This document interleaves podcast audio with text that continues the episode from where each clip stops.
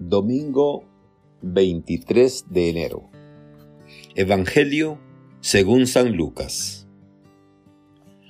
Muchos han tratado de escribir la historia de las cosas que pasaron entre nosotros, tal y como nos la transmitieron los que las vieron desde el principio y que ayudaron a la predicación.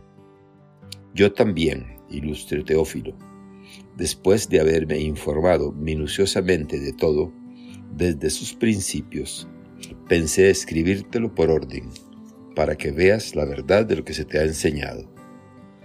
Después de que Jesús fue tentado por el demonio en el desierto, impulsado por el Espíritu, volvió a Galilea. Iba enseñando en las sinagogas, todos lo alababan y su fama se extendió por toda la región. Fue también a Nazaret, donde se había criado. Entró en la sinagoga como era su costumbre hacerlo los sábados y se levantó para hacer la lectura. Se le dio el volumen del profeta Isaías, lo desenrolló y encontró el pasaje en que estaba escrito. El Espíritu del Señor está sobre mí, porque me ha ungido para llevar a los pobres la buena nueva, para anunciar la liberación a los cautivos y la curación a los ciegos, para dar libertad a los oprimidos y proclamar el año de gracia del Señor. Enrolló el volumen, lo, devolvió al encargado y se sentó. Los ojos de todos los asistentes a la sinagoga estaban fijos en él. Entonces comenzó a hablar diciendo, Hoy mismo se ha cumplido este pasaje de la Escritura que acaban de oír. Palabra del Señor. Gloria a ti, Señor Jesús. Reflexión. Hermanas y hermanos, hoy, tercer domingo del tiempo ordinario, celebramos el Domingo de la Palabra de Dios. El Papa Francisco instituyó esta celebración con la intención de dar respuesta a un deseo del pueblo de Dios, trasladado al Papa de muchos modos el hambre de la palabra que experimenta el pueblo de Dios no ha disminuido, como tampoco lo ha hecho el anhelo de trascendencia de la humanidad. Se trata de dejarnos transformar por el Espíritu para que emprendamos acciones que ayuden a transformar el mundo. La palabra de Dios debería arder en nuestros corazones y llevarnos a vivir más cerca de nuestros prójimos y cuidando más nuestra casa común. Al mismo tiempo, debería erradicar todo aquello que aleja la vida de nuestras comunidades y del mundo, sea en forma de injusticia, individualismo, indiferencia. La palabra debería estimularnos a emprender nuevos caminos de compartir y de solidaridad.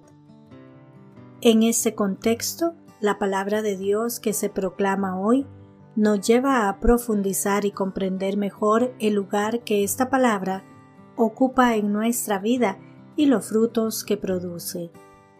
La palabra de Dios ocupa un lugar central.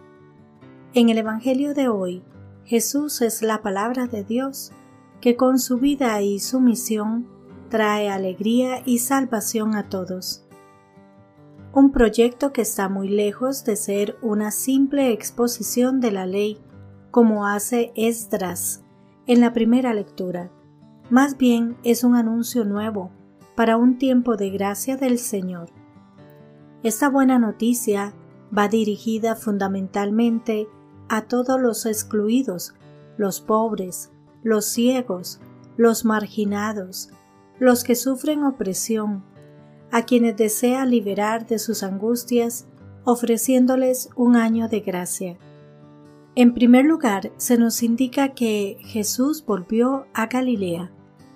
El lugar que escogió Jesús para desempeñar su actividad es significativo.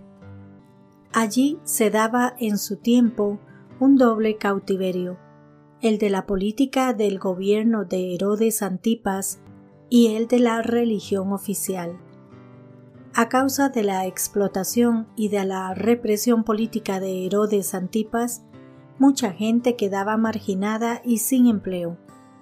Y la religión oficial, llevada a cabo por las autoridades religiosas, en vez de fortalecer la comunidad para que pudiera acoger a los excluidos, usaba la ley de Dios para justificar la exclusión de muchos, mujeres, niños, samaritanos, extranjeros, leprosos, posesos, publicanos, enfermos, mutilados, parapléjicos, todo lo contrario de la fraternidad que Dios soñó para todos.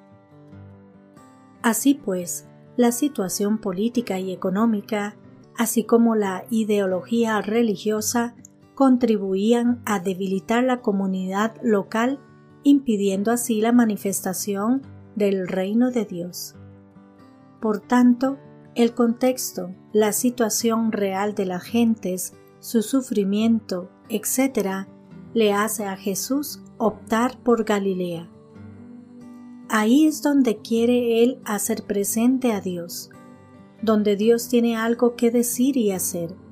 Ahí precisamente quiere lanzar su propuesta para tantos que estaban mal. Allí llega con la fuerza del Espíritu.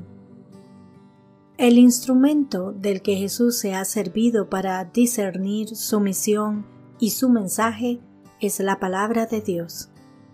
Formaba parte de su espiritualidad y de su oración, y la fuerza del Espíritu le había hecho sentirse personalmente interpelado por ese pasaje de Isaías, hasta el punto de asumirlo y ponerlo en el centro de todo.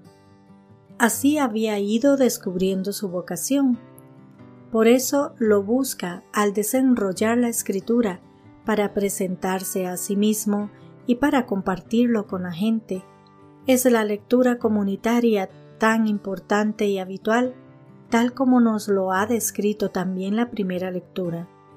Lectura que le posibilita dar su testimonio personal. Después de hacer la lectura, Jesús proclama, Hoy mismo se ha cumplido este pasaje de la escritura que acaban de oír.